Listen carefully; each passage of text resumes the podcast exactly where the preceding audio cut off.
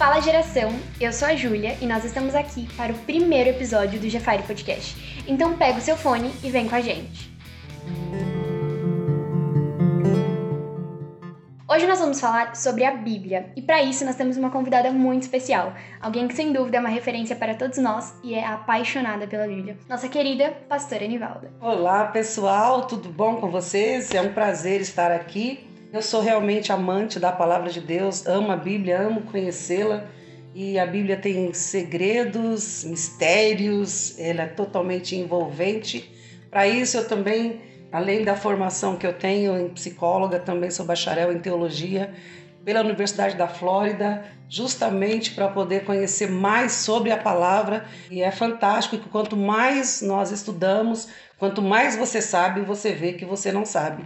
E essa é a importância da leitura da Bíblia, essa é a importância de nós estarmos nos aplicando, porque a Bíblia é a palavra viva, não é simplesmente um livro.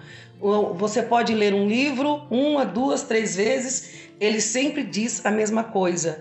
Mas quando você lê a Bíblia uma, duas, três, quatro, cinco vezes, ela nunca te mostra a mesma coisa. É fantástico. Vamos caminhar então nessa aventura de conhecer um pouco mais a Bíblia. Então, Júlia, é um prazer de estar aqui com vocês. Obrigado pelo convite. O prazer é totalmente nosso e é impossível a gente começar isso aqui sem ter a senhora com a gente. Para começar, eu queria que a senhora falasse um pouquinho sobre o que é a Bíblia. A Bíblia é um compilado de 66 livros que se divide em Velho e Novo Testamento. Né? E nesse Velho e Novo Testamento, que foi totalmente inspirado por Deus, e o que, que é a Bíblia? A Bíblia é justamente essa palavra viva, como eu estava dizendo ainda agora, que é um, é um livro que foi escrito por homens, porém inspirado por Deus. Eu falo que a comunicação é uma carta de Deus para o homem. É uma forma de Deus tinha de se comunicar com o homem. Então Deus inspirou homens para poder falar sobre a história, o que é a Bíblia? É a história de Deus com o homem. Sensacional. Por que ler a Bíblia? O homem que quer conhecer a Deus não tem outra forma a não ser através da Bíblia, porque a Bíblia conta a história desde o começo de tudo, desde a criação do mundo, a criação do homem, a natureza, a, os peixes, os, os animais silvestres, tudo. Tudo que se relaciona à vida está escrito na Bíblia. Então, se o homem quer conhecer a si mesmo, leia a Bíblia. Se o homem quer conhecer sobre Deus, leia a Bíblia. Por quê? Porque a Bíblia é esse manual. Então, quando Deus escreveu, e melhor, inspirou a Bíblia para que nós pudéssemos estar conhecendo a Ele e a nós mesmos, nós conhecemos ali na Bíblia história do homem, a história da, vamos dizer assim, dessa criação da natureza, a criação do homem, mas também as aflições do homem, o homem interior, o homem exterior, as suas fraquezas, as suas debilidades, as suas, é, vamos dizer, as suas qualidades, suas potencialidades. E o homem, a história da Bíblia, a Bíblia conta essa história do homem, conta essa história de Deus para com o homem e conta a história de família, conta a história de, de nação, conta a história do mundo. Então a Bíblia conta a história do homem, conta a história de Deus. E por que ler a Bíblia? Porque se o homem quer conhecer a si próprio, a melhor coisa é olhar no manual. E a Bíblia fala deste homem, fala dessas aflições, fala destas angústias. Então o homem às vezes ele acha que a história dele é, se resume praticamente no que é hoje. E como diz lá no livro de Provérbios, Salmos e, e, tudo mais, os livros poéticos, nós vamos falar sobre isso, tá falando acerca dessas angústias do homem, que essas angústias que nós sentimos hoje, essas histórias que nós sentimos hoje, nada mais é do que uma repetição da história, porque o homem tem as mesmas aflições lá do começo como agora. Então, a Bíblia ela se atualiza quando eu disse que ela é viva, porque ela, ela é tão atual ao mesmo tempo que ela é antiga. Ela é tão atual porque ela se atualiza conforme a realidade do momento, porque ela, ela é a história do homem. Então, daqui a 20 anos, daqui a 40 anos, ela continua falando com esse mesmo homem, ainda que a sua cultura, ainda que a sua história seja diferente. Então, se o homem quer se conhecer, é necessário que ele conheça as histórias dos outros homens que já passaram por essa terra, história de nações, história de civilizações, histórias de povo, histórias de família, e nós vamos nos encontrar sempre como se nós estivéssemos vivendo a nossa história representada por alguém. Então, essa é a importância de ler a Bíblia para que o homem é, descubra os seus conflitos, as suas angústias, que encontre respostas para a sua própria vida. É, a senhora falou, né, que a Bíblia ela conta histórias. E eu, particularmente, quando li a Bíblia inteira, entendo que é de fato a história do povo de Deus como um todo, né? Começando lá na criação e o Senhor mostrando que ele queria um povo separado para ele e essa essa história se perpetuando, né? De Deus separando um povo para ele e contando a história desse povo separado. Justo. E, e eu queria saber como que essa história é dividida, né? Além de Novo e Velho Testamento, que é uma coisa que todo mundo sabe, como que a gente pode dividir essa história? Ah, então, a Bíblia, ela é, é um compilado de livros, são 66 livros, né? Que se divide entre 39 no Velho Testamento e 27 no Novo Testamento. Então, são 39 livros no Velho e 27 no Novo. Primeiro ponto, ela tem nove grupos, vamos colocar assim, nove grupos. O primeiro grupo ele é chamado do grupo do Pentateuco. E esse grupo do Pentateuco, que é o livro do Gênesis, Êxodo, Levítico, Números, Deuteronômio. Como você disse, é uma história, está contando a história de um povo, mas não somente de um povo, está contando a história da terra. Por sinal, porque a Bíblia começa falando, a Bíblia vai falando acerca da, como pano de fundo, Gênesis dá a criação do mundo, né? A e, e vai aí dando continuidade para, no caso, a história de um povo. Primeiro começa a história de uma família, a história de um homem, de uma mulher, onde tudo começou no Gênesis, e vai continuando, e já no Êxodo já está falando da história de um povo. Então, tipo assim, Gênesis, criação do mundo. Aí depois tem o Êxodo. O Êxodo já não é mais somente a criação do mundo. Deus estava ali fazendo uma nação, um povo, separando para ele um povo. Até o livro do Êxodo, vamos dizer assim, a Bíblia está falando de um aspecto geral e vai contando ali a história, a história da criação, vai falando acerca do Noé e vai contando várias histórias. Mas quando chega no Êxodo, ele começa, ele separa esse povo, onde ele vai o povo para o deserto, ele promete agora uma terra para esse povo e esse povo agora vai ter que aprender a andar como nação. E depois do, no livro do Levítico, ele vai dando as regras de como esse povo se constituir, se organizar, porque até, até então eles não eram um povo, eles eram simplesmente uma família. Porque lá no Gênesis, quando começou lá em Adão, onde foi que, que, que nasceu, vamos dizer assim, onde começou esse povo? Jacó. Jacó nada mais era do que uma família que foi para, no caso, parar no Egito, e no Egito se multiplicaram, e Deus pegou toda essa família que virou uma multidão, e agora ia transformar essa família num povo, numa nação, que no caso eram os filhos de Jacó. Só que esse povo, eles não estavam acostumados, eles não eram nação, eles eram uma família. Então, uma das coisas que aconteceu foi justamente agora estabelecer como esse povo se organizar como povo. Aí vem o livro de Levítico. No livro de Levítico, Deus vai estabelecendo leis, Deus vai estabelecendo para que eles possam é, se acostumar a andar como sendo um povo. Então ali tem regras, ali tem como Deus dando, é, orientando como eles deveriam fazer para adorar. Ali no livro de Levíticos, Deus vai falando, falando para o povo que eles deveriam, o que eles não deveriam, porque estava ali constituindo um povo que até então não era um povo, era praticamente uma família. Depois vem o livro do Números. Quando chega no livro de Números, que já era uma grande multidão, ali já era praticamente um alinhamento para levá-los a entrar na terra prometida, no caso em Canaã. Veja bem, a coisa começou com uma família que virou um povo, Agora eles estavam em busca na direção de uma nação. Agora eles precisavam de um pedaço de terra no qual eles pudessem se constituir, no caso, uma nação. E essa nação iria começar efetivamente em Canaã.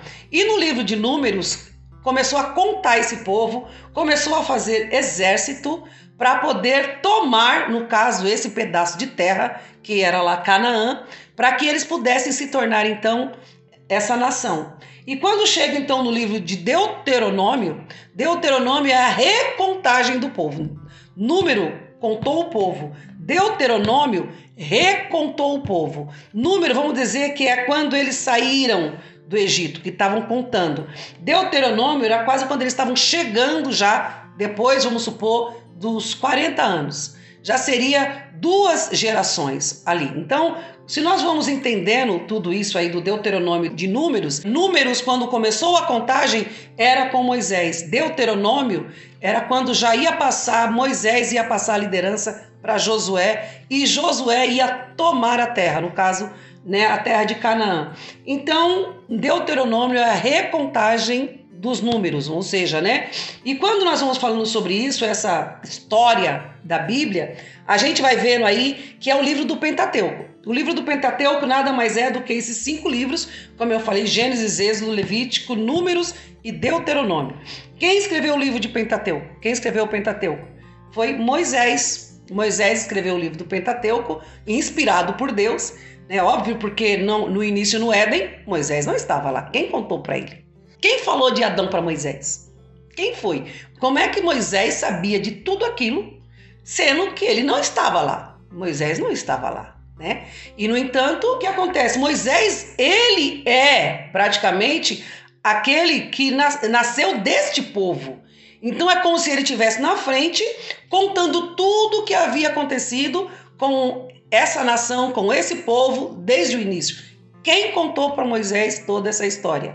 Quem contou para Moisés foi Deus, porque Deus foi aquele que falou com Moisés face a face. E aí vem o segundo, no caso, o segundo grupo, que é o livro, no, no caso dos livros históricos. Esse grupo é composto de 12 livros que relatam toda a história, desde a entrada, ou seja, desde a conquista lá em Canaã, e aí vai contando. Então, quando chegou em Deuteronômio, foi quando Moisés morreu e passou para Josué, Agora eles estavam numa terra, se estabeleceram nessa terra e aí começou agora a contar a história do povo. Aquele povo, aquilo que era um casal, virou uma família, essa família virou um povo, esse povo virou uma nação e agora a partir aqui do livro de Josué começa a contar a história do povo. Então aqui no livro de Josué que esse povo que entrou na terra de Canaã já não era mais o povo que tinha saído praticamente do Egito. Porque Deus falou que aquele povo não ia entrar, somente os filhos entrariam em Canaã, porque aquele povo foi rebelde, aquele povo foi desobediente e eles iam trazer para a nova terra, no caso, costumes de quando eles eram escravos. Deus não queria escravos na nova terra. Então Deus queria uma nova mentalidade. E nessa nova mentalidade, os filhos do deserto, vamos colocar assim, os filhos do deserto, daquele povo que saiu do Egito, foi o que entraram em Canaã. Por isso que até demorou esse período de 40 anos eles rodando. Eles tiveram filhos, esses filhos cresceram, esses filhos amadureceram, se tornaram guerreiros, aquela geração morreu no deserto, porque Deus falou que eles não iriam entrar na terra, mas deu a terra para os filhos deles. Então Josué, que substituiu agora Moisés, que levou o povo a entrar na terra, agora ele começou a, essa história. Por isso que a Bíblia está falando aqui dos livros históricos, porque conta agora a história desta nação. Certo. A senhora falou que é a história de um casal que se tornou uma família, que se tornou um povo e uma nação. Como essa nação ela era intitulada? Tá, isso. Muito boa pergunta, Júlia. Você é uma menina muito inteligente. Eles eram chamados povo hebreu. Por quê? Porque eles eram chamados filhos de Abraão. Você poder ver que eu estava falando aqui do livro de Josué, mas a história de Abraão está lá no Gênesis. Né? Que Deus estava falando que ia fazer um povo, mas esse povo ia sair praticamente da descendência, dessa, dessa descendência da família de Abraão. Então, por isso que da família de Abraão, eles são chamados do povo hebreu. E essa marca do povo hebreu é porque Abraão, que deu à luz a Isaac, Isaac deu à luz a Jacó, e Jacó foi a família que foi parar no Egito, e essa família que foi parar no Egito é a família que conquistou a nação. Então, quando chegou no livro de Josué, o, que Josué pegou e, e substituiu, vamos dizer assim, Moisés, aconteceu que, por essa geração não ter conhecido os milagres de Deus no deserto, eles não tinham aquele compromisso que os pais deles tinham, porque os pais deles viu, viu o mar se abrir, os pais deles viu os milagres acontecendo. Mas entendam, não foi os pais que entraram em Canaã, foram os filhos. E os filhos não tinham visto aqueles milagres. Então eles começaram a titubear entre Deus, a adoração a Deus, eles começaram a se perder nas suas convicções. Aí foi quando Josué pegou e falou: Gente, chega, eu não sei quanto a vocês, mas eu e a minha casa nós vamos servir ao Senhor. Por quê? Porque esse povo começou a ver as crenças de outras nações e começaram a não entender e começaram, vamos dizer assim, a contaminar suas convicções. E aí acontece no livro de Juízes, porque agora Josué tinha um povo e Deus começou a levantar os juízes. Os juízes, eles eram aqueles que Deus é, levantou e, e agora trazia regras. No livro de Levítico, Deus estabeleceu as regras. E os juízes eram aqueles que julgavam se o povo estava cumprindo a regra ou não. Então, quando chegou aqui no livro de Juízes, a coisa já estava muito feia, porque o povo tinha se afastado de Deus, não sabia quem era Deus.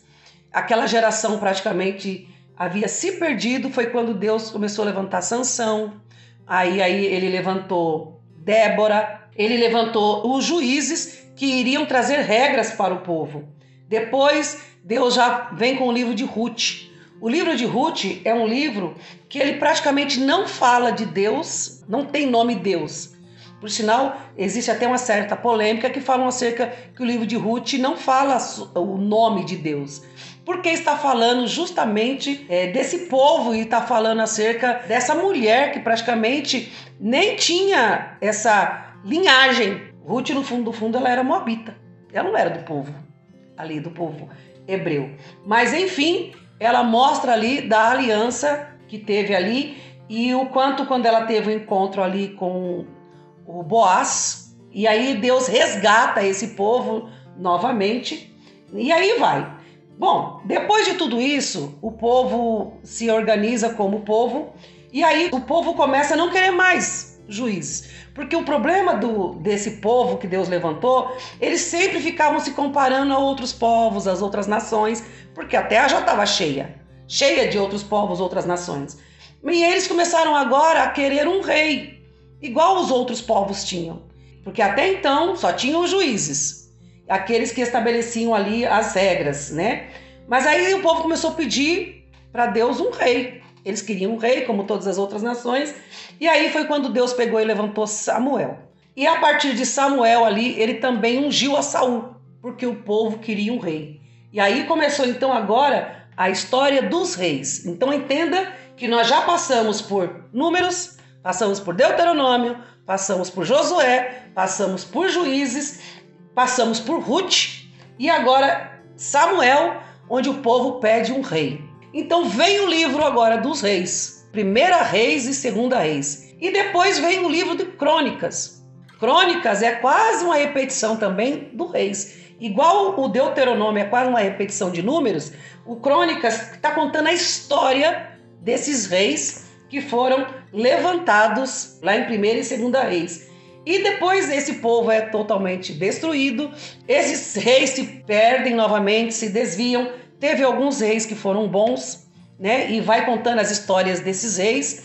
Vejam bem, a gente começou a história dizendo: era um casal que virou uma família, que virou um povo, que virou uma nação, uma nação que virou praticamente um reinado, tá entendendo? Porque agora tinha rei, o povo que tinha inveja dos outros povos. Esses reis conduziram o povo de forma errada, teve reis bons e teve reis ruins, Mas a cidade, a cidade não, esse povo foi tomado por várias vezes por conta de desobediência. E aí Deus foi levantando também homens, no caso igual Esdras. Homens que eles eram homens praticamente comuns, mas eles amavam. Eles amavam ali aquele povo. E aí vem Esdras, e aí vem Neemias. É tudo sempre contando os altos e baixos desse povo. É a história. É, Neemias, depois vem Esther. Quando chega no livro de Esther, agora já está falando de um povo totalmente formado. E esse povo formado novamente foi, vamos dizer assim, aprisionado. Todas as vezes que eles desobedeciam a Deus, eles perdiam as batalhas, eram levados como escravos, eles sofriam. E nessa época eles estavam como escravos, né? E Esther era uma escrava. E ela foi levantada como uma mulher que ela ia trazer salvação para o povo. Ou seja, Deus ia novamente tirar o povo daquele cativeiro, daquela escravidão.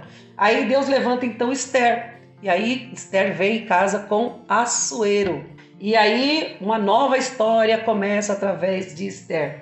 E os livros históricos acabam ali em Esther, que está contando a história de um povo. Depois disso, vem entra os livros que são chamados livros poéticos.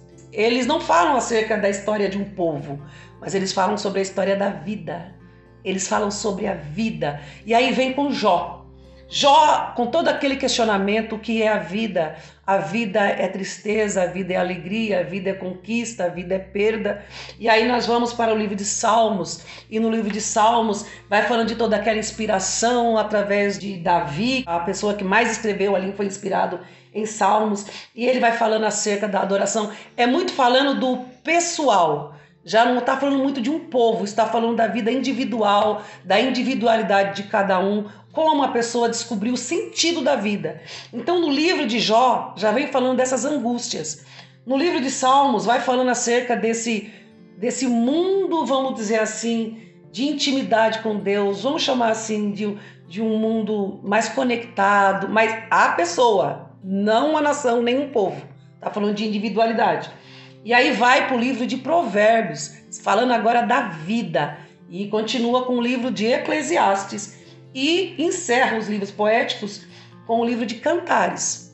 Então, quando você vê esses livros aqui, você percebe que ele não fala muito da história do povo, mas está falando acerca de, é, vamos dizer que é uma viagem para dentro da gente mesmo. São livros mais reflexivos, li, é, livros que nos faz olhar para dentro do nosso interior, quem somos nós, por que estamos aqui, a vida vale a pena, quem é Deus. É como se então a gente saísse de um macro, né? Da história da criação, do povo, da nação e começasse a olhar para o individual de cada um, para que cada um fosse formado no seu individual. Muito bom, isso mesmo. Você realmente, se você prestar atenção, veio de uma linha crescente. Um casal, uma família, um povo, uma nação. Depois que eles se tornam nação, depois que eles se tornam um macro, agora Deus fala: agora volta para dentro de si mesmo. E agora começa a olhar para dentro de si e fazer o homem se encontrar com ele mesmo. Por isso que é chamado de poéticos, porque fala sobre a vida, mas não é mais a vida em grupo, a vida individual e como que o, o indivíduo se vê no coletivo. Muito bem, você colocou muito bem. Depois vem os profetas maiores. Por que, que eles são chamados de, é, maiores? Não é porque não é questão de hierarquia, de categoria. Não, não. É porque eles foram usados mais tempo com mais profecias. Então, eles participaram muito mais, vamos dizer assim, da história desse povo, sendo boca de Deus na terra. Então, então nesses nós temos aí o Isaías, Jeremias, Lamentações, Ezequiel e Daniel. Se você prestar atenção, ó, no Jeremias, Lamentações, Ezequiel, Daniel, eles vai falando acerca desse povo que eles estavam novamente escravos. Veja bem que eles ficavam livres, viravam escravos eram livres e viravam escravos. E aqui no livro de Isaías foi um livro muito usado para poder falar sobre o Messias. Então aqui Deus já estava fazendo alusão ali ao Messias que estava chegando, a Jesus que já estava para chegar. E ali cita muito, Isaías fala muito de Jesus.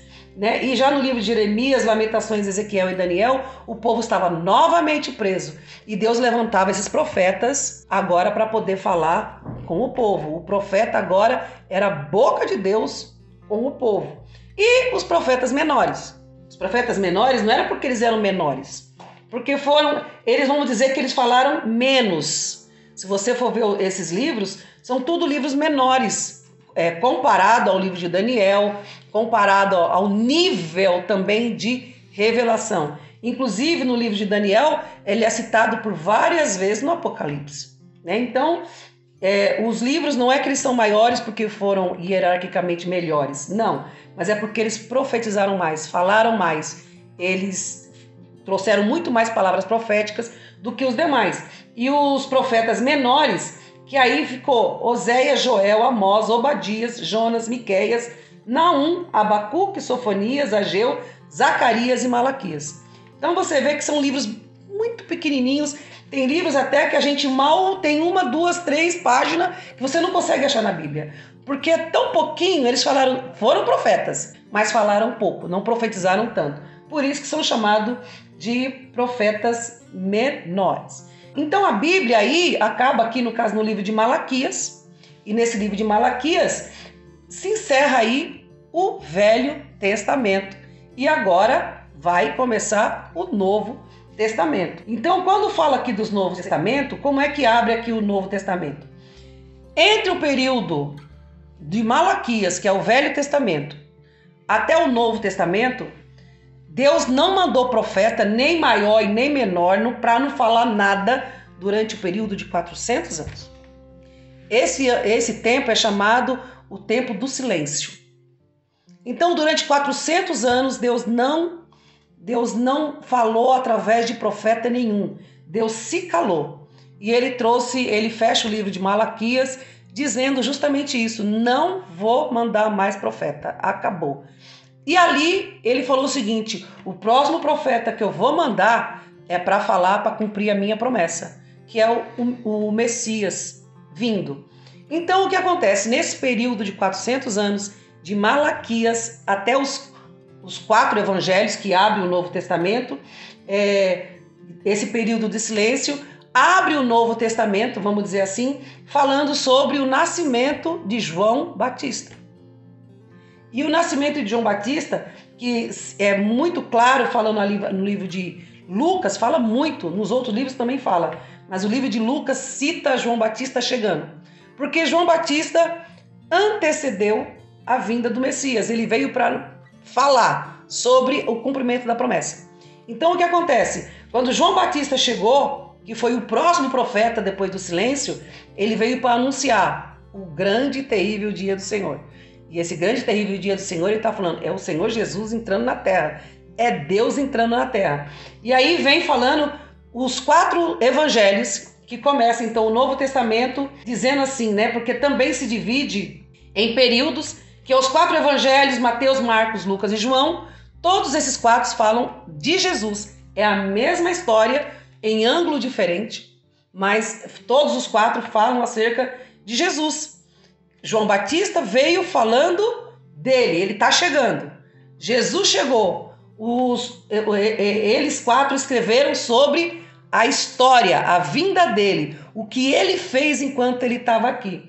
E aí o próximo livro, depois Mateus, Marcos, Lucas, João, o próximo livro é o chamado de livro histórico. O que é o livro histórico? É justamente na hora que Jesus volta para o céu, ou seja, acabou a história de Jesus. O próximo livro agora vai contar a história da igreja. É onde começa a igreja, entendeu? Então aqui o livro de Atos conta a história dos apóstolos quando Jesus subiu aos céus um novo período, e aí é quando Jesus sobe aos céus e a igreja continua a história de Jesus aqui na terra. E depois do livro de Atos, aí vem agora justamente as cartas praticamente de Paulo. Aí nós vamos ver aí no livro de Atos, enquanto os apóstolos estavam sendo perseguidos, a igreja sendo perseguido, nós vamos ver a conversão de Paulo. Nessa conversão de Saulo, que virou Paulo, está lá registrado em Atos 9, por conta de Paulo, Saulo, vamos dizer assim, nasceu aí então as cartas que Paulo escreveu. E aí vem os livros que Paulo, praticamente, as cartas que ele escreveu, que virou livro, que são os livros escritos por Paulo, que é o livro de Romanos, 1 e 2 Coríntios, Gálatas, Efésios, Filipenses, Colossenses, 1 e 2 Tessalonicenses, 1 e 2 Timóteo, Tito e Filemão. Todos esses livros foram escritos por Paulo. Então, se você prestar atenção, que esses praticamente esses 13 livros que foram escritos por Paulo, se o Novo Testamento tem 27 livros, praticamente quase a metade do Novo Testamento foi escrito por Paulo. Mas como se divide o restante do Novo Testamento? Também, mas agora fora as 13 cartas, os 13 livros escritos por Paulo, nós temos também o livro de Hebreus, tem o livro de Tiago, tem o livro de 1 e 2 Pedro, 1, 2 e 3 João e o livro de Judas. Então, esses aqui praticamente é, foram escritos por esses autores, que aí vai compondo, sempre contando a história da igreja, sempre falando sobre Jesus e falando sobre a igreja. E, por fim, Aí a gente pega e chega no livro de Apocalipse. Então, entenda também que quando fala primeira, segunda e terceira João, já está lá no finalzinho, não, não, tem nada a ver com aquele João lá, o, João do Mateus, Marcos, Lucas e João. Então, quer dizer, tem aqui primeira, segunda, terceira João, o livro de Judas, né? E o livro que também não tem nada a ver com o Judas Iscariotes, né? Então tem e aí encerra com o livro do Apocalipse. Mas o livro do Apocalipse fala muito acerca, inclusive, desses tempos que serão futuros. Então vejam bem como a Bíblia é uma coisa linda. Vai contando a história do Gênesis, conta a história tudo isso que a gente acompanhou até agora. Agora conta a história da igreja.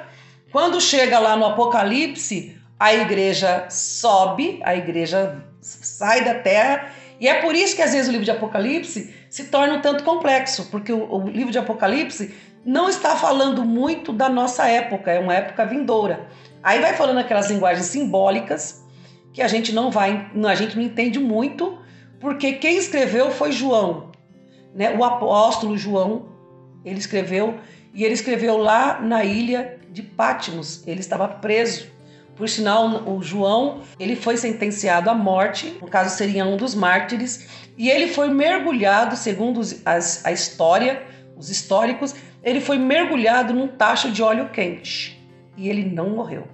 E é interessante que quando o Senhor Jesus falou o seguinte: quem é que praticamente não vai é, praticamente experimentar a morte, isso ou aquilo, o Senhor Jesus que isso não compete. Né? Mas João foi mergulhado num tacho de óleo quente, fervendo, e ele não morreu. E ele ficou preso na ilha de Patmos em torno mais ou menos de 100 anos.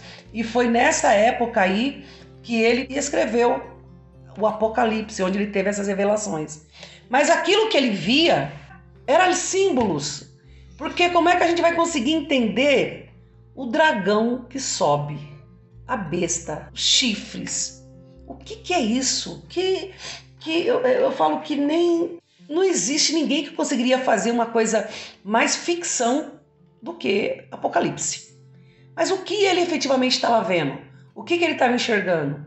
Isso é para a gente poder pensar. Com certeza ele estava vendo muitas coisas que eram lá do futuro. A tecnologia, com certeza ele viu as bombas nucleares, mas como ele conseguiria traduzir isso se a, a mente dele, a, a, a limitada para aquela época, ele não conseguiria entender. Ele fala acerca, acerca da besta, ele fala de números. Nós estamos vivendo hoje a época da tecnologia, os números gritando, falando alto. Hoje quem manda é os números, tudo é número, tudo é número. O do que, que João estava querendo dizer e eu acho que ele não conseguiu, tipo assim, explicar, porque ele não conseguia entender o que é um carro. O que é um carro? Se ele nunca tinha visto um carro. Mas ele viu um negócio que soltava fogo que, é isso?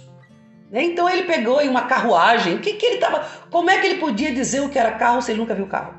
Então tem muitas linguagens lá que são simbólicas, por isso da difícil compreensão por nós.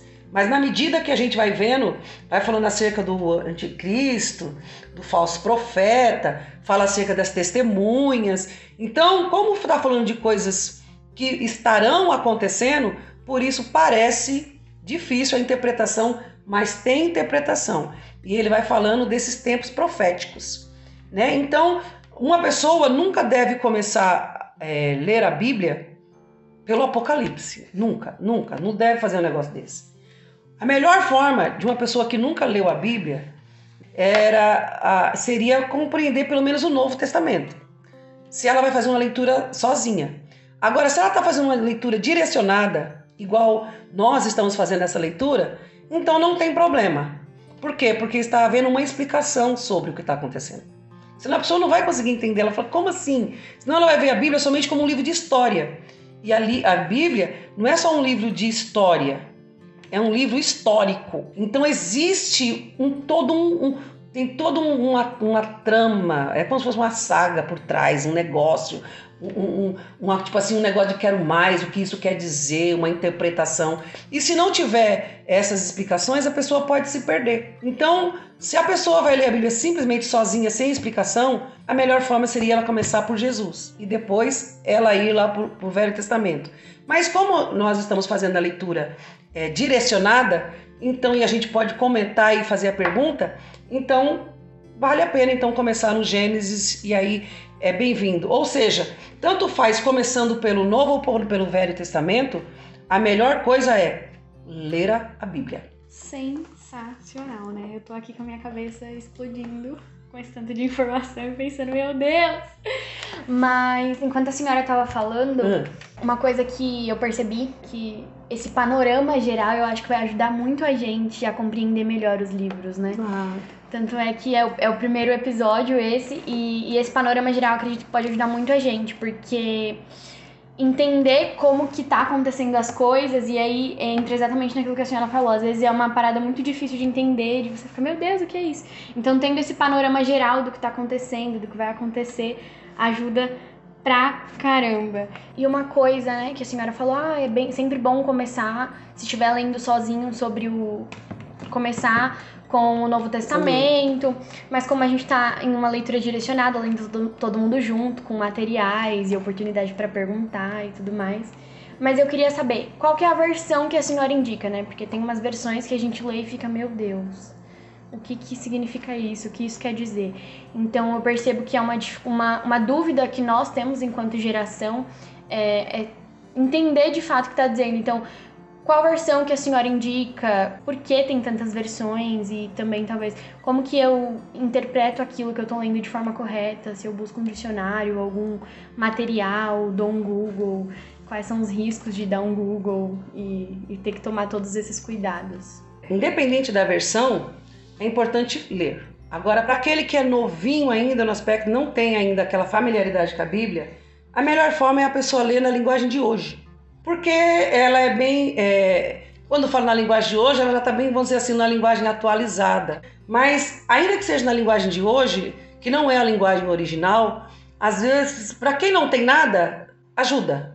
Mas, às vezes, a linguagem de hoje, dependendo do que a pessoa está querendo descobrir, ela se torna um pouco vaga. Por conta dessa nossa atualização, essa forma nossa de falar, né? Então, tem coisas que, se você ler na versão original, não está falando efetivamente aquele sentido. Mas quando a Bíblia foi traduzida, a pessoa que achou a parte, deixa eu ver, aquilo que mais se aproxima disso, a pessoa acha uma palavra similar na, na linguagem dela, igual aconteceu com o João. Ele fala: peraí, o pessoal não entende o, o, que é uma taça. Aí a pessoa fala, escreve que é um copo. Que aí, mas não era um copo, era uma taça, vamos dizer assim. Então, quem traduziu, às vezes, não era compreendido naquela linguagem, ou seja, naquela nação. Para quem começa, a melhor coisa é a linguagem de hoje, né? Mas ela é simplificada, justamente para que haja entendimento. A linguagem corrigida da João Ferreira de Almeida, vamos dizer assim, que é a mais adequada para a nossa realidade. Por quê? Porque nós, enfim, brasileiros, João Ferreira de Almeida era português. Então a gente ele entende um pouco mais acerca dessa cultura, a cultura portuguesa, a cultura brasileira. Então o João Ferreira de Almeida para nós é a melhor, mas quando você quer se aprofundar em uma coisa mais, aí é melhor a NVI, porque a NVI ela já é uma Bíblia mais de estudo, não é uma Bíblia praticamente de leitura, é uma Bíblia para se estudar. Entendendo? Ela traz, ela, ela tá mais próxima do original. Só que o, o, fato dela estar mais próxima do original, às vezes ela vai trazer alguma palavra que aquele que não está familiarizado, ele vai ficar, o que que é isso? Vamos dizer, fazendo uma, uma, um comparativo, lá no, no, livro de Eclesiastes fala muito acerca das cãs. Uma pessoa vai ler cã, que na NVI fala cã, porque ela quer se aproximar do original, a pessoa fala o que que é cã? Já na linguagem de hoje, ela vai encontrar que é os cabelos grisalhos. Vai falar cabelos grisalhos. Só que quando vai, você vai falar de Khan, não é somente cabelos grisalhos, está falando sobre experiência e sabedoria. Então, quer dizer, é quando eu falo que a Bíblia é viva, ela, ela dá esse leque que por mais que você estude, por mais que você pesquise, ela é infinita, infinita, infinita. E ainda uma linguagem um pouco mais complexa, que é usado muito mundialmente, aqui para nós no Brasil, essas três essas são que nós mais usamos, mas vamos dizer, saindo do, daqui da América Latina tal, o qual é a, a mais usada? É a King James. É a que mais se aproxima novamente do original. Só que cada vez que a Bíblia se aproxima do original, você tem que ter uma, uma interpretação, uma linguagem, uma, uma compreensão um tanto mais teológica. E essa compreensão essa linguagem teológica, para quem não, não estudou, vai ler a Bíblia como uma um história, não vai conseguir compreender, porque vai precisar de, uma, de um nível de interpretação um pouco mais profundo. Porque tem coisas que a pessoa vai ler, como eu falei, em Cãs, que fala lá no livro de Eclesiastes, a pessoa vai ter que saber do que está falando na hora que está lendo. Não é depois que lê, não. A pessoa já tem que ter uma familiaridade quando vai falando lá acerca do ano do jubileu o que é o ano do jubileu. Tá entendendo? Uma pessoa que não tem familiaridade vai falar: o que é o ano do jubileu? São coisas assim, hã? O que é Torá? Que é o Pentateuco. Tá entendendo? Então, a pessoa fica assim, sem entender. E por não entender, acaba tipo assim, vamos usar uma linguagem bem popular, boiando, vagando. E aí pode se tornar uma, uma uma leitura entediante, onde muitas pessoas não gostam, falam assim, ah, eu não, não tô entendendo nada. Eu não tô entendendo nada. O que, que você está querendo dizer? O que, que é isso? Mas aí onde está, o segredo está na interpretação. E essas Bíblias, que são as mais conhecidas, e tem várias outras versões, quando fala de versões, não quer dizer que elas não são inspiradas, não. O fundamento é o mesmo. Mas dependendo de quem foi que traduziu, traz uma familiaridade melhor para aquele que está lendo. Então, por isso que fala de versão. Então, quando fala da King James, lá na Europa, de repente, o que, que vai acontecer? Eles vão entender mais, que está mais próximo do, da cultura deles, o que está dizendo ali, a forma de escrever, a forma de entender ali, por causa que eles vão entender através da cultura. Nós, a Ferreira de Almeida, foi escrito por um Portugal, português. Então, nós brasileiros estamos mais próximos de uma cultura aqui, né? Porque, enfim, foram os portugueses praticamente aqui colonizaram o Brasil. Então, nós estamos mais familiarizados com a cultura deles, então mais próximo da nossa linguagem. E aí, quando nós vamos para a Bíblia original, original, original, tem muitas coisas que lá está é, querendo dizer. O Senhor é meu pastor, nada me faltará. A gente olha e fala o seguinte: o Senhor é meu pastor, nada me faltará. E você acha que que nada vai te faltar porque o Senhor é seu pastor. Não. Tá, ali a interpretação está querendo dizer o seguinte: eu posso passar por qualquer coisa, mas tudo bem, porque Ele está comigo, não vai me faltar. Mas não quer dizer que você não vai ter problema. Mas no original, isso é claro. Mas na linguagem de hoje, ou na, na linguagem, no caso, corrigida da Feira de Almeida, parece que está falando que o Senhor é meu pastor, nada me faltará. Não, está falando o seguinte: que Ele é o meu pastor e eu não sentirei falta de nada. É diferente. Entendeu? Não é o Senhor é meu pastor, nada me faltará. Não. O Senhor é meu pastor e eu não sentirei falta de nada. Ainda na onde tiver falta, eu não sentirei falta. Porque Ele é o meu pastor, Ele me preenche. E as pessoas acham que eu vou ter dinheiro, eu vou ter uma vida maravilhosa. Não é isso que o Salmo está dizendo.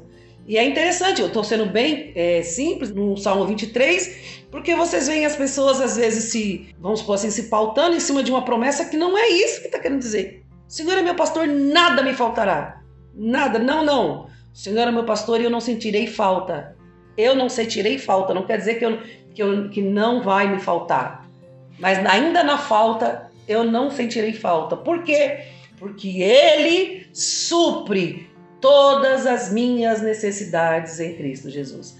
Ainda que eu tenha falta, eu não sentirei falta, porque Ele é o meu pastor. Entendeu? Olha só como dá outra conotação, só o Salmo 23. Só o primeiro versículo. Entendeu? Só, Salmo 23, 1.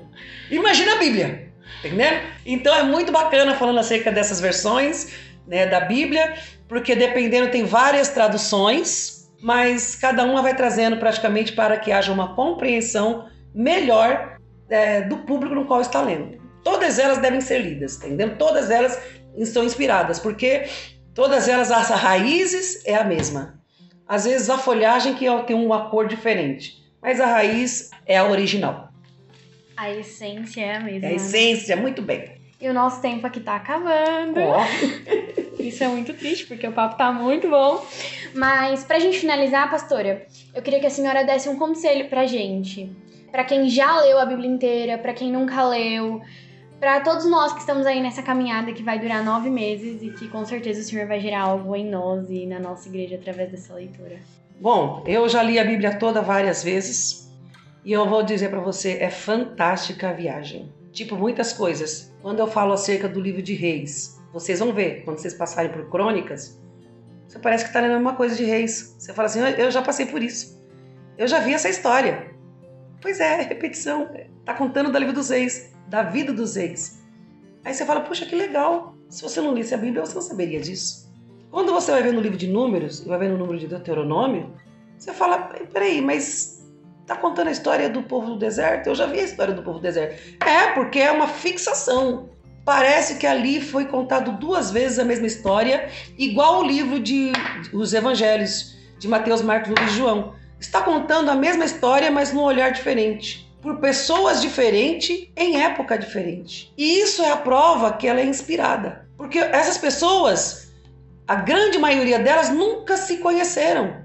Como é que elas foram tão completas? Como é que, que Daniel citou tanta coisa de Apocalipse? Como pôde Isaías citar coisas lá que, meu Deus, se 400 anos foi de silêncio, 400 anos foi de silêncio, até Jeju chegar, Isaías já estava falando. Como, só pode ser inspirado.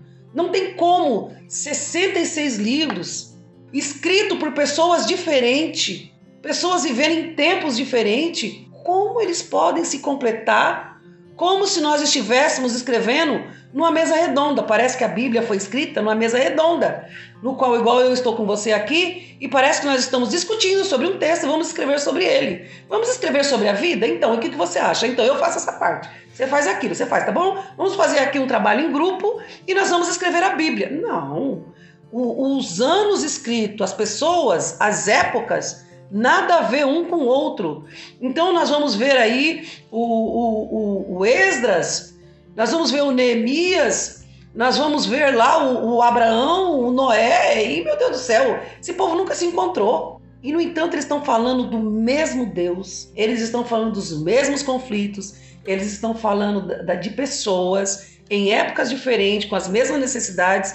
Se a Bíblia fosse escrita hoje, tanto um outro detalhe muito bacana, o livro de Atos, se você prestar atenção, ele acaba como, como não acaba. Ele não tem igual os demais que acabou. Não, o livro de Atos ele termina assim como que tem uma continuidade, ele acaba meio sem eira, sem beira. Como, como que acaba assim? Porque a história não acabou exatamente. Se a Bíblia tivesse continuado sendo escrita, nós estaríamos continuando o livro de Atos, contando a igreja, contando. Por sinal, o Apocalipse, quando fala lá da igreja, das sete igrejas da Ásia, está falando justamente dessa nossa época. Tá falando da igreja da reforma, tá falando de Lutero, tá falando tudo isso. E quem, como é que João podia saber disso? Como é que João podia falar da reforma? Como é que João saberia a igreja que se prostituiu? Só pode ser, só pode ser Deus. Porque ele está falando agora aqui da nossa época, estamos falando de Lutero, a igreja, tal, e, e vai falando da igreja fria, e está falando de épocas. Está falando acerca, quando retrata lá das sete igrejas da Ásia, apesar de estar falando de igrejas fixas, mas não está falando de igrejas fixas, está falando de épocas. Quando vai falando lá dos livros, quando fala tipo de Esmirna, está falando da época dos mártires. Então é muito lindo você falar, peraí, eu tô lendo a Bíblia como um livro histórico, como um livro de história, que está contando acerca, tô falando do Apocalipse, como as sete igrejas da Ásia. As sete igrejas da Ásia, que existiu as igrejas da Ásia, elas não estão falando somente de Pérgamo. Quando fala da igreja de Pérgamo, foi quando a época da imprensa, não existia papel. Pérgamo tá falando de épocas. Meu Deus, João estava falando acerca de livro. João estava falando, porque antes tinha papiro. João estava falando acerca da época da imprensa. E, e era a época de Pérgamo, de Esmirna, a época dos mártires. Laodiceia é a nossa época que nós estamos vivendo agora. Aí você fala, uau, como entender isso? Aí você viaja. Agora, como é que a gente descobre isso? Na sede, na vontade de aprender, na vontade de ler. Então, aquele que leu, não existe fim. Lê de novo, e lê de novo, e lê de novo, e lê de novo, porque cada vez que lê, você vai descobrir coisa. E é uma coisa muito louca, porque por mais que leia, você fala: Meu Deus, eu passei por isso e eu não vi. Eu, como é que eu não percebi isso? Como é que eu não vi isso? Na leitura, da, de uma dessas leituras nossas de programa de Bíblia, quem é que não sabe, gente, Provérbios 6? Entendendo? Vai ter com a formiga preguiçosa, ah, né? Porque, enfim, porque ela não, ela não, não precisa de chefe, né? Eu falei assim, e ela sabe o que tem que fazer. Vai ter com a formiga preguiçosa. Você acredita? Olha que eu já li a Bíblia. Mas nessa última leitura que eu fiz com vocês, eu falei assim, quando falou vai ter com a formiga, saltou os meus olhos assim, na hora que eu tava lendo. Aí que eu já li, sei de cor, é, as musiquinhas, né? 2000 Guida. É, tem a musiquinha da formiguinha, né? E eu soltou os meus olhos e falou assim: esse é o caminho da prosperidade. Como assim? Porque o que é o preguiçoso? Olha o que Deus falou naquela hora que eu estava lendo. O preguiçoso não é aquele que não trabalha, porque existem muitos preguiçosos que têm um emprego. Ele trabalha, mas ainda assim ele é preguiçoso. E ele assim ele vai ser pobre. Porque não é o fato de trabalhar ou não trabalhar. Qual é a diferença da formiga falando, presta atenção na formiga, que não tem chefe. Deus está falando o seguinte, que aquele que não é preguiçoso é aquele que sabe o que tem que fazer, levanta e faz sem ninguém mandar. Esse é um princípio de prosperidade. falei, uau! Então tem muita gente que trabalha e é preguiçoso, só está trabalhando por causa do dinheiro. Porque se, não, se tivesse dinheiro, parava de trabalhar. Isso é preguiçoso. falei, uau! Que dá a entender porque a pessoa está trabalhando, ela não é preguiçosa. Nada, ela trabalha porque precisa de dinheiro. Porque se ela tivesse dinheiro, ela não trabalharia. Então, está no DNA, na formação daquela pessoa, ela é preguiçosa. E a Bíblia fala que o preguiçoso vai morrer pobre. Foi uau, então a, a, a, questão da preguiça, a questão do preguiçoso é uma questão de mente, não é uma questão de atitude, é como você pensa, como você se comporta. Eu só descobri isso na leitura da Bíblia. Você é preguiçoso? Não, eu trabalho. Não. Você sabe o que tem que fazer e sem ninguém te mandar fazer, você vai e faz? Faço. Então você tem o DNA da prosperidade, você vai ser próspero. Para você fazer as coisas, você precisa ser mandado e ainda que seja mandado, você faz, mas empurrando, mas faz, mas empurrando, hum, você tem uma grande tendência para morrer pobre. Então aí vem uma, uma, uma questão de mindset, de mudança de mente, falar o seguinte: como eu penso, como eu sou, num versículo tão pequenininho. Falei do, falei do, do, do Salmos 23 e agora estou falando do Provérbio 6. Você fala assim: uau, quem eu sou? Eu sou preguiçoso? Não sei. Como é que você pensa? Como é que você se comporta? E isso foi o que? Na leitura da Bíblia. E eu me saltou aos olhos. Eu falei: meu Deus, eu sei isso de cor. Eu sei isso de cor. Como é que eu nunca prestei atenção? Porque a Bíblia é viva. E ela se manifestou diante dos meus olhos. Foi mais ou menos isso. Ela se manifestou diante dos meus olhos. E, eu, e tantas outras. Eu estou contando a experiência de Provérbios 6, que aconteceu isso na última leitura, que eu entendi que atrás desse versículo tinha um princípio. E não era um princípio, falando das, das versões, vai ter com a formiga o preguiçoso. O que, que é isso? O que, que é vai ter com a formiga? Está falando, observa a formiga, que ela Trabalha sem precisar de chefe. Ah, para você trabalhar você precisa de chefe? Então presta atenção na formiga, que ela não tem chefe. E é por isso que ela é próspera. Ela é sábia. Presta atenção e faça igual ela. Porque se você precisar de chefe, você é preguiçoso.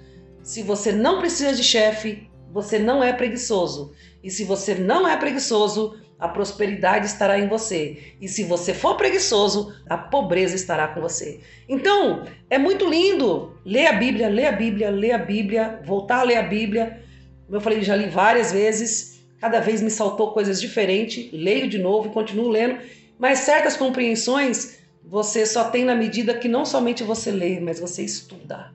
Entendeu? Você procura saber. E aí é por aí. Então leiam a Bíblia lá em Gênesis 2, Ah. que fala: Porque o Senhor Deus ainda não tinha feito chover sobre a terra e também não havia nenhum homem para cultivar o solo. Que ele tá falando porque que não tinha arbusto, né? E eu falei: Caraca, tem duas chaves incríveis aqui. Exato. Por que, que não tinha arbusto? Porque o Senhor não tinha feito chover, porque ninguém, não tinha ninguém trabalhando pra terra. Exatamente. Falei, caraca, isso faz muito sentido porque a gente vai viver nesses nove meses. É Porque o Senhor bom. vai fazer chover, mas a obrigação de cultivar em nós esse período de leitura é completamente nossa. Não é muito 10? Você é vai ver. Isso é porque você tá falando de Gênesis, hein? Você imagina até chegar em Apocalipse. Tá entendendo? Então, o, o conselho que eu dou é: não leia por ler. Leia tentando compreender. E naquilo que não conseguir compreender, pergunte. Então, esse grupo, eu vejo que é para que vocês possam é, compartilhar, igual você está fazendo comigo. Olha, eu vi isso. O outro fala, eu vi aquilo. Eu percebi isso. Aí, de repente, você fala assim: "Mas como é? Onde você viu isso que eu não vi? Aí você começa a enxergar pelos olhos do outro. Você fala, puxa, que legal, eu não tinha prestado atenção. Mas nisso eu tô querendo dizer isso. Eu tô falando de princípios. Princípios. Princípios que regem a nossa vida. Que quando você descobre, você fala assim, uau, eu estava preso na minha ignorância. Ou seja, na minha falta de, não é nem de conhecimento, mas de discernimento. Deus estava falando isso o tempo todo e eu não sabia, sendo que eu leio a Bíblia. Só que enquanto nós estamos num grupo lendo a Bíblia, vem assim uma revelação para você, vem uma revelação para mim, na medida que compartilha no grupo, aí a Bíblia começa a saltar. Ela começa, como falou, ter vida própria e saltar nos olhos de todo mundo, como diz a própria Bíblia, né? Que rios de água viva salta. Ele salta de dentro de nós. Como assim? O que, que é isso? É uma água em movimento, uma água em movimento, água em movimento. Então a palavra de Deus nos traz essa motivação, nos traz esse movimento, nos traz, chega a ser até às vezes uma agitação, uma empolgação, que você fica assim, uau, nossa, isso é muito 10. E um, um, um vai contagiando o outro, e é muito legal o tipo que você acabou de falar. E, e vai ter várias e várias e várias, eu tenho várias e várias, vamos dizer assim, experiências dessas leituras, dessas leituras. E outra coisa que, que eu tô vendo ali, a sua, marcar. Então, cada vez que eu leio a Bíblia, eu não leio a mesma. Você também não, né? Eu não leio a mesma, eu pego uma Bíblia nova, tá entendendo? Só que a Bíblia que eu, que eu li, aquilo é ouro, porque ali tá cheio de anotação, entendeu? Ali eu faço rabisco, eu pinto e coloco do lado, e é, faço anotações assim no, no rodapé, faço anotações do lado. Quando eu vou ler novamente aquela Bíblia, é, é, é, muito lindo, porque eu falo assim, nossa, uau, quanta coisa. Só que quando eu for ler novamente, provavelmente não é aquele texto que eu grifei, que eu marquei, que saltou aos meus olhos, vai ser outro texto. Então, para cada leitura, uma Bíblia. E para uma, cada uma Bíblia daquele ano, uma história. Porque nós não somos o mesmo de um ano para o outro. Nós mudamos. E a maneira de nós olharmos também se torna diferente. É por isso que a Bíblia é viva. Eu, eu tenho a, uma das nossas leituras que a gente fez aqui. Chega, essa Bíblia é ouro para mim. Porque chegou no final da leitura, Deus me deu um sonho. E esse sonho foi um sonho assim muito profético. E eu acordei, eu, eu falei, eu preciso escrever, eu vou escrever na Bíblia. Eu vou escrever porque isso aqui vai fazer parte da minha Bíblia. Ou seja, tem um livro lá da segundo Gerivalda. a página em branco do fundo, da última página de, daquele ano, eu escrevi um sonho que eu tive, que agora eu lembro partes do sonho. Mas quando eu quiser ver novamente, lembrar do sonho na íntegra, ele está escrito na minha Bíblia, porque na minha Bíblia existiu um, vamos dizer, uma página muito importante sobre eu mesma, que foi uma, uma revelação assim dos céus. Eu, eu, eu sonhei que eu eu, eu tinha chegado no céu e o céu, o céu tinha alas. E um anjo me conduzia e falava o seguinte: estavam todos vestidos de aventais brancos, bem legal. Eu estava na leitura da Bíblia, estavam todos nós vestidos de aventais brancos. E ele chegava e falava assim: a sua ala é essa aqui, a sua ala é de cura. Como se no céu tivesse ala de cura, ala de não sei do que, ala de não sei do que. Como se estivesse no hospital, aquele lugar onde eu chegava e o anjo falava assim: ó, você vai trabalhar nessa ala. E eu estava de um avental branco. E esses anjos também tinham um avental branco, como se eles fossem médicos. Eu falei, eu já entendi, eu vou trabalhar na alma. E é o que eu faço, eu trabalho na transformação de alma, de comportamento. Eu trabalho de dentro para fora, não de fora para dentro. Então, só que esse sonho está nessa Bíblia. Né? E essa Bíblia aí, ela é ouro, porque é a minha história. Né? Enfim, então eu estou vendo a sua Bíblia aí toda anotada e a minha também é toda pintada, anotada, rabiscada, ninguém entenderia, mas quando eu quando aquilo para mim foi revelação, foi um dia após outro. E teve um outro ano também que eu, quando eu li a Bíblia, eu, fiz, eu li a Bíblia numa, numa forma de voto. Foi diferente também. Cada ano foi de uma forma. Mas nesse, na, naquele ano, eu lembro que Deus falou para mim assim: eu quero um jejum. Eu falei, eu quero ir mais fundo, eu quero mais, eu quero mais. Ele falou, eu quero um jejum. Eu falei, mas eu vou oferecer o quê? Se você me pedir dinheiro, eu já dei carro, já dei dinheiro, eu já dei todo o dinheiro da minha do INSS quando eu tinha feito uma cirurgia, foi muito dinheiro. Dei tudo, dei tudo de oferta. Se você me pedir dinheiro, né, para mim, você sabe que eu dou. Ficar sem comer, também eu faço. O que, que é que o senhor quer? O que, que te... ele falou? Algo te custe. Se não te custar, não vale a pena. Aí ele pediu, pediu meu tempo. Mas ele não queria qualquer tempo, e tempo eu tenho problema com tempo. Ele pediu o tempo mais precioso para mim, o tempo mais precioso para mim é a madrugada, enquanto eu durmo. Porque o sono para mim é sagrado, porque quando eu deito é para dormir. E ele falou que ele queria que eu desse um tempo entre 3, 4, 5 horas da manhã.